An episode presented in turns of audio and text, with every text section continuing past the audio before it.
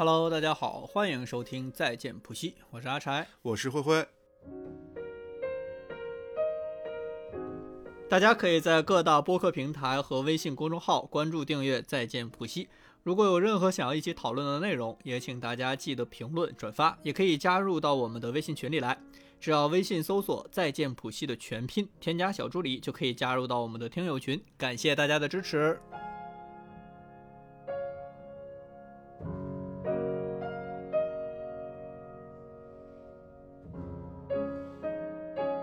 是我们我们同一天录第二期节目，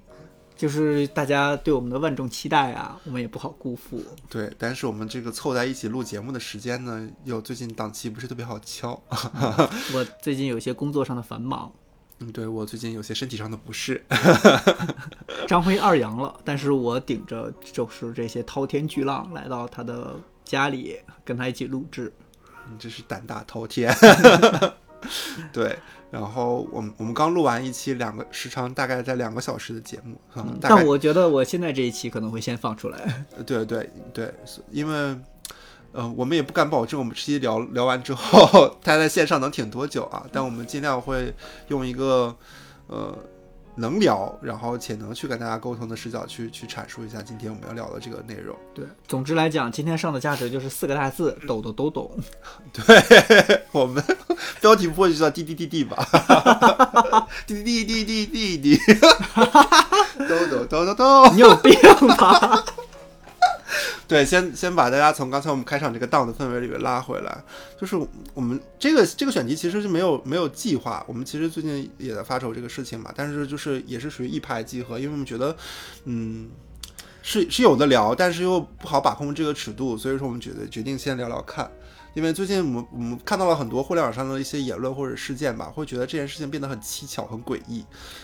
就最近发现有很多的热点的话题和事件，但其其实背后都有一个我无法理解的逻辑。所以其实我们想要聊一聊这些热点的话题，以及我们现在是怎么看待这些东西的，包括为什么我不太能理解这个现象背后的逻辑到底是什么。对这一期的话，其实我们就聊一聊一些言论跟舆论的部分。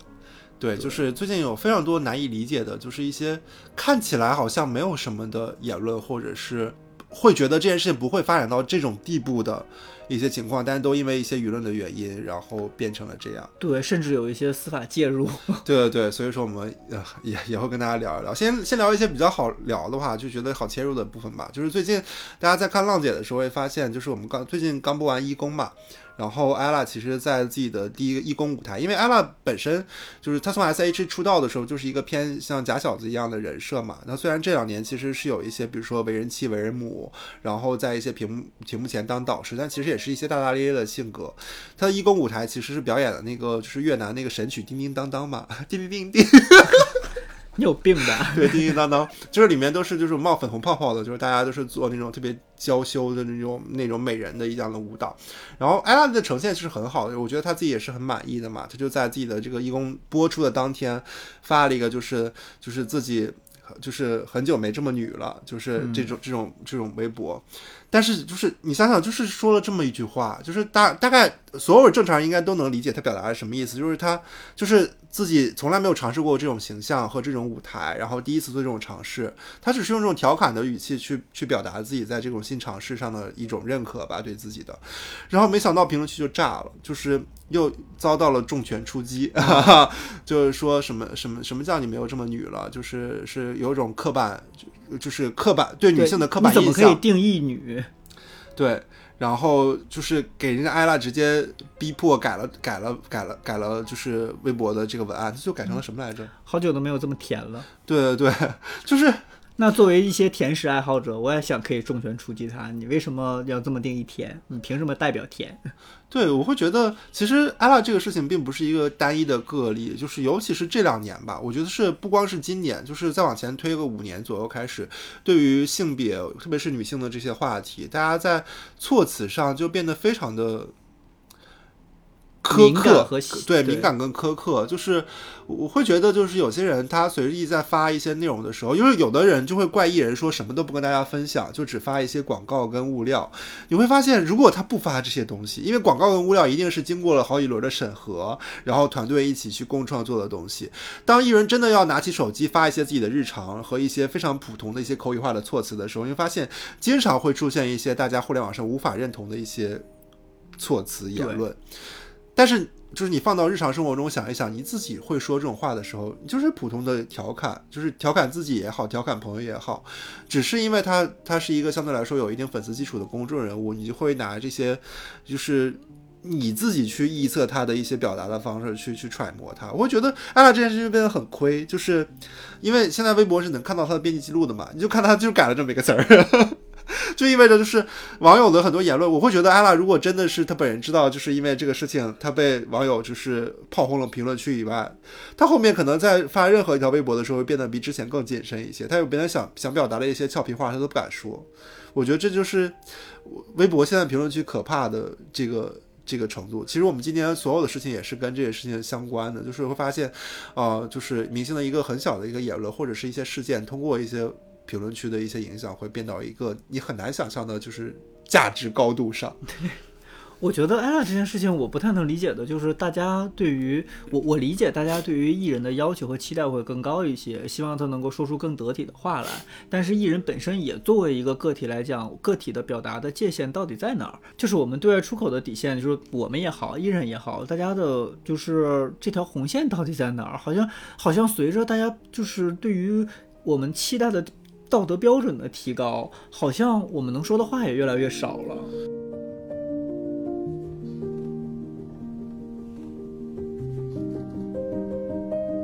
其实由由这个话题引申，突然想起来，前两年不知道大家有没有记得有一个综艺节节目叫做《妈妈是超人》。嗯，这个节目大家播的时候，其实就是塑造，就是妈妈其实是一个，就是就是。能做非常多的事情，她既能既能照顾孩子，也能兼顾家庭，然后也能兼顾事业这个东西。然后本来这个节目就是一个很正向的，在弘扬一些积极女性题材的一个一个节目。后来突然间有一天，网上突然有一个言论爆出来说：“妈妈为什么非得是超人？妈妈为什么不能是普通人？妈妈为什么一定要非得是就是什么都能做的这样一个角色？”就会觉得就是那。你说，如果大家拍一个综艺，那说那我有一天可能妈妈只能写妈妈是人，然后就会有动物保护学、动物保护人员出来说妈妈为什么非得是人？就我觉得现在就是大家很难表达妈妈是超人这件事情，我觉得本身人家节目组并没有什么问题。我觉得这个节目组的问题在这名确实起没起对，好像给了一个预设，就是所有的妈妈都必须是超人的一个想象。对，它其实可以起一个就是名字叫母爱。你现在就是没办法用形容词，你你如果形容女性是任何一个维度的，都会有其他的维度来攻击。对，就是其实大家核心逻辑就是你不可以单独去形容女性，对，不能去为女性定义。一个写人类是超人，哦哦，那又不对，那因为人类不是超人，所以你会觉得就是。就是现在在互联网上发生这件事情真的很困难。你要记得之前有个段子，就是说，就是说我不喜欢吃香蕉，然后大家就是在打电话打括号，就是不此此处不代表香蕉不好，我并不是觉 就是抵制香蕉，香蕉其实也会有很多人喜欢，然后仅代表个人言论，勿不喜勿喷，就是其实代表了大家现在对于舆论的一个态度，就是啊，就是畏手畏脚，就是有一种就是就是文字啊歪歪优的感觉。就是之前，互联网上是一些活生生的人类，就是包括那些明星啊，从姚晨做微博女王开始。然后他分享自己的动态，包括他和林瑶素官宣离婚的那一天，我都在网吧看到这个消息。然后后来姚晨因为一个什么言论，就说什么“恶之花盛开的土地上”，类似就 anyway，他说了非常不得体的言论，非常不应该是他的言论。但呢，在那之后，姚晨就再也没有在微博上发发表过就是太多关于个人观点的内容了。就是这个话完全触及到了广大群众的这个是敏感神经上。但是我想说，如果姚晨不是一个公众人物的话，如果是你我他，我们发表了这样的言。论会不会也有这么多人冲你，就是逼着你去不要说自己想说的内容？就是有了犯错之后，其实怎么纠正它，然后用什么方式以及何种程度来纠正它，是我觉得特别难以把握的尺度。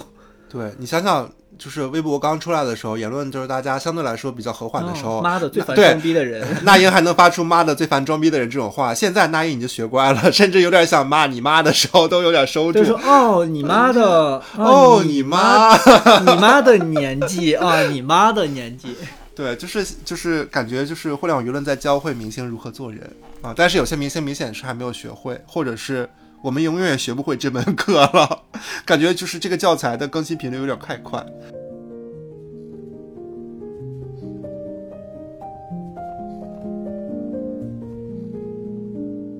其实有艾拉这个事情的话，我们还其实联想到最近的有两个，其实有点偏社会敏感事件的一些呃就是事情吧，但是我们也想放在这里聊一聊。一个的话，其实我们可以直接说，就是关于鹦鹉史航这个事情，就是前段时间其实互联网上刮起了一阵，就是关于讨论，就是很多很多女女女士站出来说鹦鹦鹉史航在对他们有一些性骚扰的行为嘛。这件事情其实我我本身其实我跟阿柴没有什么。态度上的问题，因为我们其实对这件事情的研究不是那么的深，但是让我们真正关注到这件事情有一些舆论上的问题的时候，是会发现有一天姜思达其实在小宇宙的播客上去发了一条自己的一条播客，在播客里面，其实因为大家都知道姜思达跟史航是朋友嘛，他可能在播客里，因为那期节目下架了，我其实没有正正式的听到他在里面说了什么，大概我我看之前的一些截图，他们会说就是在评论在可能在言论上去挺力挺了一下自己的朋友。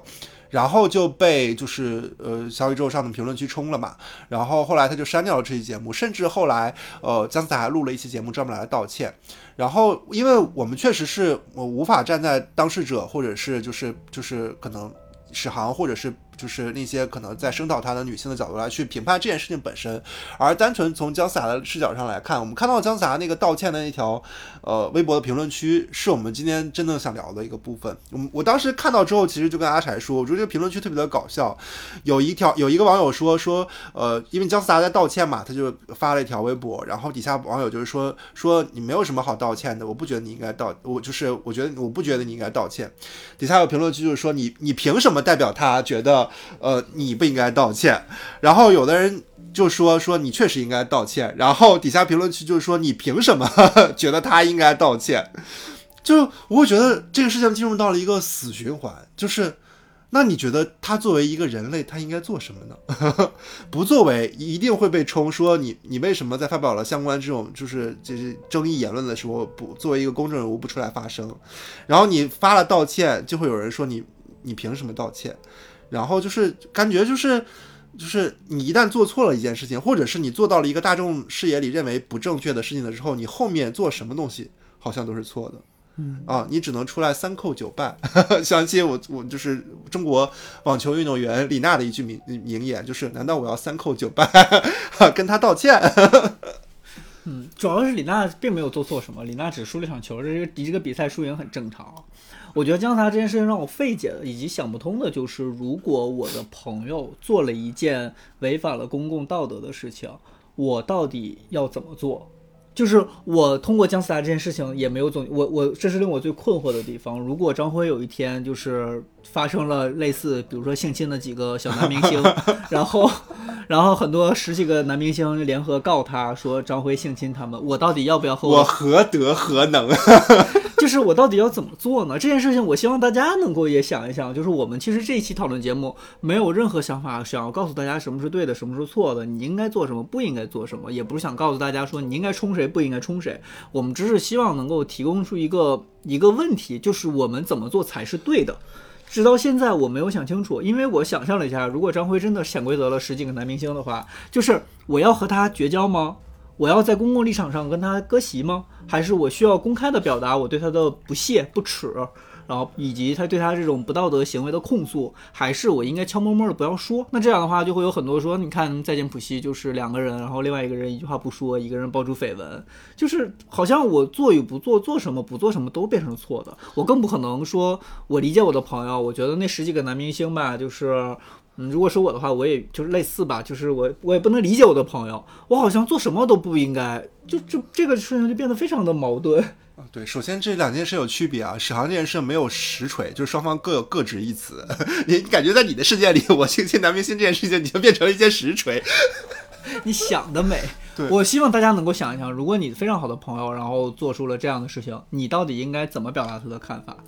对，其实另外一个视角就是，我跟阿柴在做这个播客的时候，其实就是想做一些关于比如说日常生活或者一些一些事件的一些言论的表达嘛。但这两个事情让我们会觉得，现在在表达这件事情上真的出现了一些困惑。我们真的时常在发愁，有些话什么能说，什么不能说。就包括一会儿我们去跟大家聊一个事件，就是我们我们觉得相对来说比较敏感，所以说我们也不知道就是这个这个节目能存多久。但是其实我们我们在录小宇小宇宙这个播客的时候，就在想说，我们想去做一些真实的一些表达，无论是我们的态度也好，或者是我们的生活的一些分享也好，都希望是一些真实的声音。但是你会发现，随着这个言论跟现在这个环境的影响，我很难去判定，就是那些人真的在呃，包括一些分享的节目或者分享一些文字图片来说，哪些是他们真心实意想表达的东西，或者说他们那些想表达的东西，是不是能够在大众的价值体系里会被认可的？而且我发现大众的就是舆论的方向有一个非常明显的特质特征，就是大家有一种狂热心理，就当越来越多的人指向一个方向的时候。更多的人会不自觉地加入到这个方向来，并且希望站在自己的角度，站在自己的舆论方向上，能够有一些司法的公权力的支持。就是我我我可能就也就说到这儿了，再多的话我们没有办法再说下去了。但是我是希望大家能够平等的看待自己的观点和别人的观点，以及如果是你的话，应该你遭受到这样的事情，应该希望一个什么样的处理？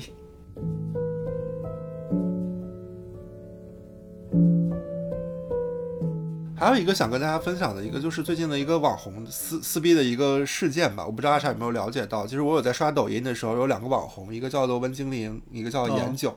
其实他们其实就是一个好朋友，日常吵架的一个事情，就是他俩一起相约去香港看周杰伦的演唱会，但后来因为可能就是一些时间安排上的问题，两个人可能出现形成了形成了一些差错，后来呃不知道为什么就在这个事情闹掰了，就是感觉在这个相处过程中两个人都有一些不愉快啊、然后所以温精灵作为率先发难的一方就发出来，就是类似于说他的朋友冷暴力他，然后又试图想白嫖他的票，然后他就先站在了一个舆论的制高点上嘛。但就是那那个就是前几天吧，就是整个互联网舆论都被，其实温精灵只发了一条视频和两条微博吧，但是互联网人开始就疯狂的去声讨研究，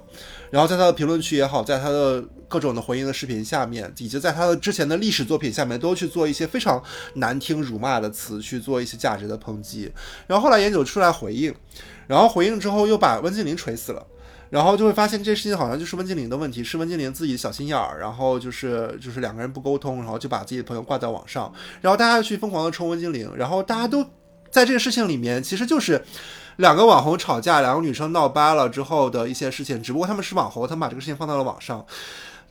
给评论区的大家忙活的就是我先去这边执法，然后去那边做道德警察，然后回来又说我还好没有在第一时间去骂那个谁，然后我又变成了就是就感觉这个世界上世界上本来只有两个小丑，然后后面就发展成了一百万个小丑在看这件事情，然后又外说我可不是那个小丑，你们那九十九万 九千九百九十九才是。我觉得这件事情我吃到最后，我也是觉得就是两个普通网红。因为一场演唱会没有说好，就是两个人因为旅行闹掰这件事情太容易了。对，但是就是觉得这个事情真的需要占用那么多的公共资源去讨讨论吗？到底是谁在占用公共资源这件事情？我觉得他们两个作为网红发出来这件事情本身确实是有问题，但是最占用公共资源的，难道是不是那些就是感觉就是像自己家出事儿的一些那些网友跑来这个评论区，跑来那个评论区，然后去翻人家历史作品，每一个都做极尽的辱骂之词这些东西，会觉得真的是有些荒谬。我觉得这个就是由网友的舆论引发，让这个事件变得愈演愈烈，这些事情其实。非常明体现的就是近期刚才阿柴我们想聊的这个，就是有一些本身可能是确实是有一些呃不当的表达，然后做错的事情。啊、我觉得这件事情它本身就是有错的，就是对。某某脱口秀演员这件事情，但是后来导致了他们这个行业都被关停，或者是后面可能就是有一些呃巨额处罚的这个部分，我觉得很大程度上是因为舆论的影响。我觉得我相反是觉得有一部分少数人在借助舆论，然后完成自己想要完成这件事情。就是舆论本身带带着影响之后，然后有一部分人他其实是希望能够跟舆论站在一块儿，然后并且利用一些权利去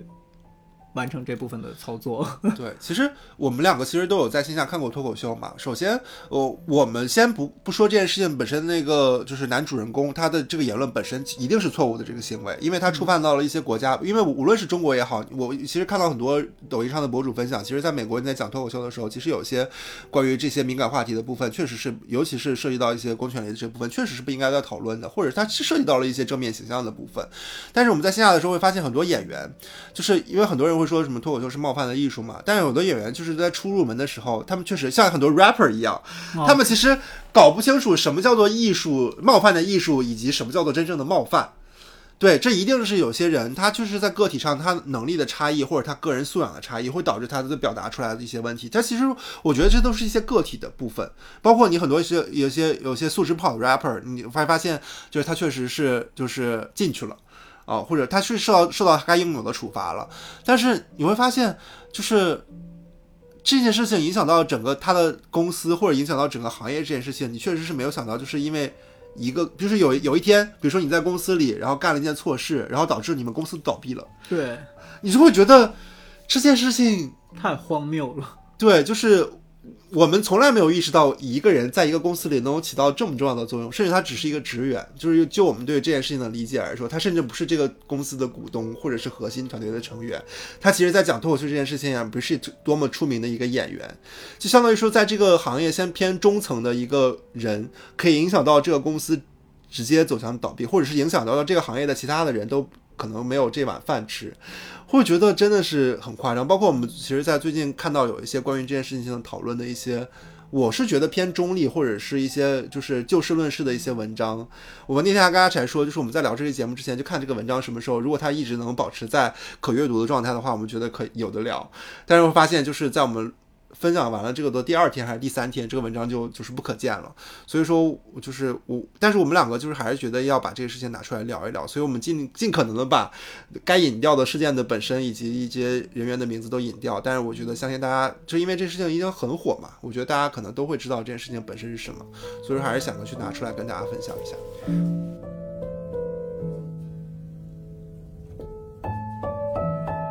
我记得我是中午在食堂吃饭的时候，然后刷到了这条微博，正好是第一个人，就是爆料的那个人，他说他怎么样怎么样，他其实现场没有录音啊，就是他说因为现场是不可以录音的，所以他表达了一下就是这个段子到底是什么段子，以及自己不太舒服，希望他能够就是他们能够以后。正视一下这件事情，我觉得爆料人表达没有任何问题，说实话。但是呢，这件事情就迅速发酵，就是发酵到不可收拾。可能一下午的时间，就整个行业立刻先是演员道歉，然后是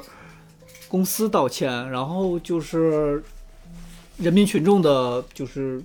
激昂的心情就在网上喷薄而出。到最后一发不可收拾，就我当天下午都没有想到，说中午就仅仅这一件小事情会引起这么大的讨论，然后直到晚上就开始各个抖音号就不管是官方的还是非官方的，就是开始放一些就是我们绝不答应类似这样的内容出来，然后火速第二天被立案调查，然后做出处罚，到现在我不知道这个。脱口秀演员未来的命运到底何去何从？但我就是真的觉得这件事情从刚开始，我可能觉得就是件小事儿，直到他迅速发酵到现在这样，我在整个过程当中就逐渐就是觉得匪夷所思。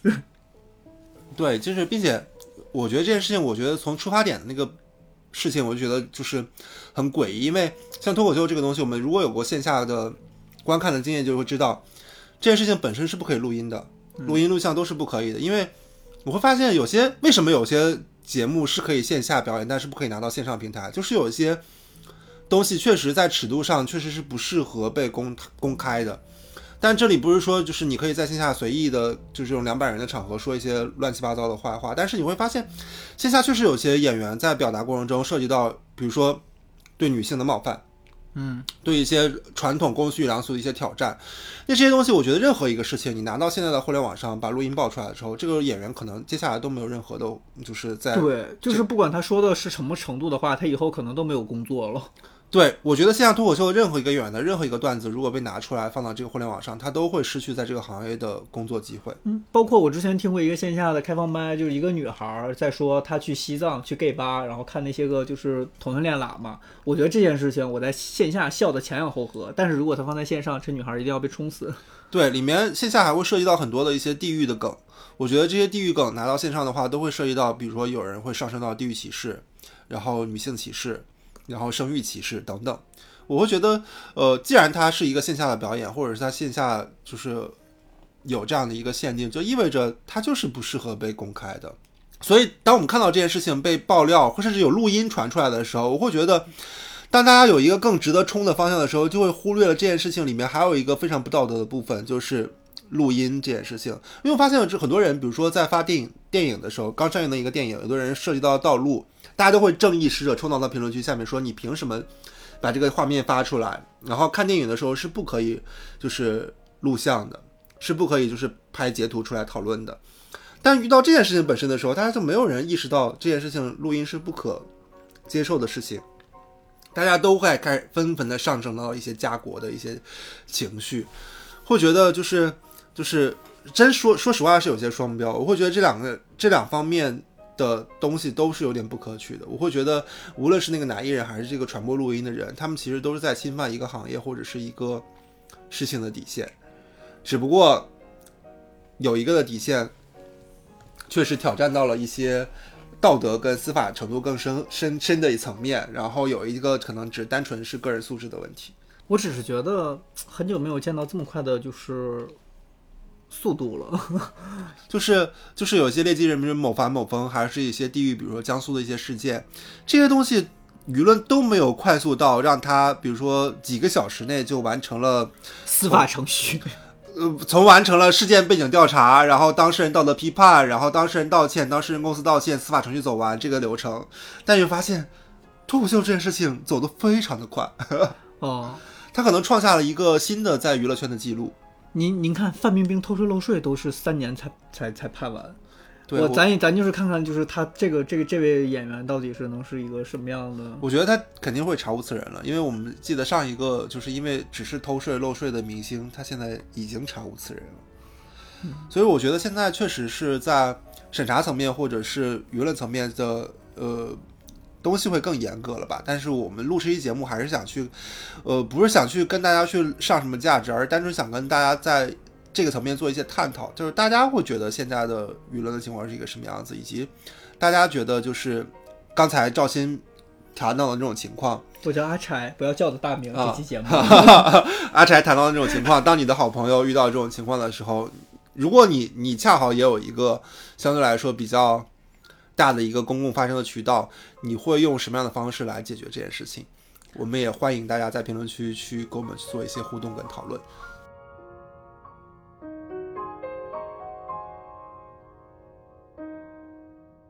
因为就是这期节目敏感的原因，我我我们不确定，因为我们很多节目是因为 版权音乐的问题被下掉了。但是这期节目的话，我们其实也是一个录的比较短也比较快的部分。但是其实我们要把我们分享的东西应该说的都差不多了。然后所以说，大家如果在听到这期节目的时候，关于这些事件本身有一些想去分享的东西的话，都可以添加我们的再见补习的小助手也好，或者在小宇宙评论区去做一些互动。对，其他没有说的，真的都都在就是滴滴滴滴里了。对，如果我们再说多的话，这期节目上架都有问题了。如果再说多的话，别说上架了，我感觉会有人敲我的门。呃，也有可能就是在线补习这三百多个订阅的号就没了。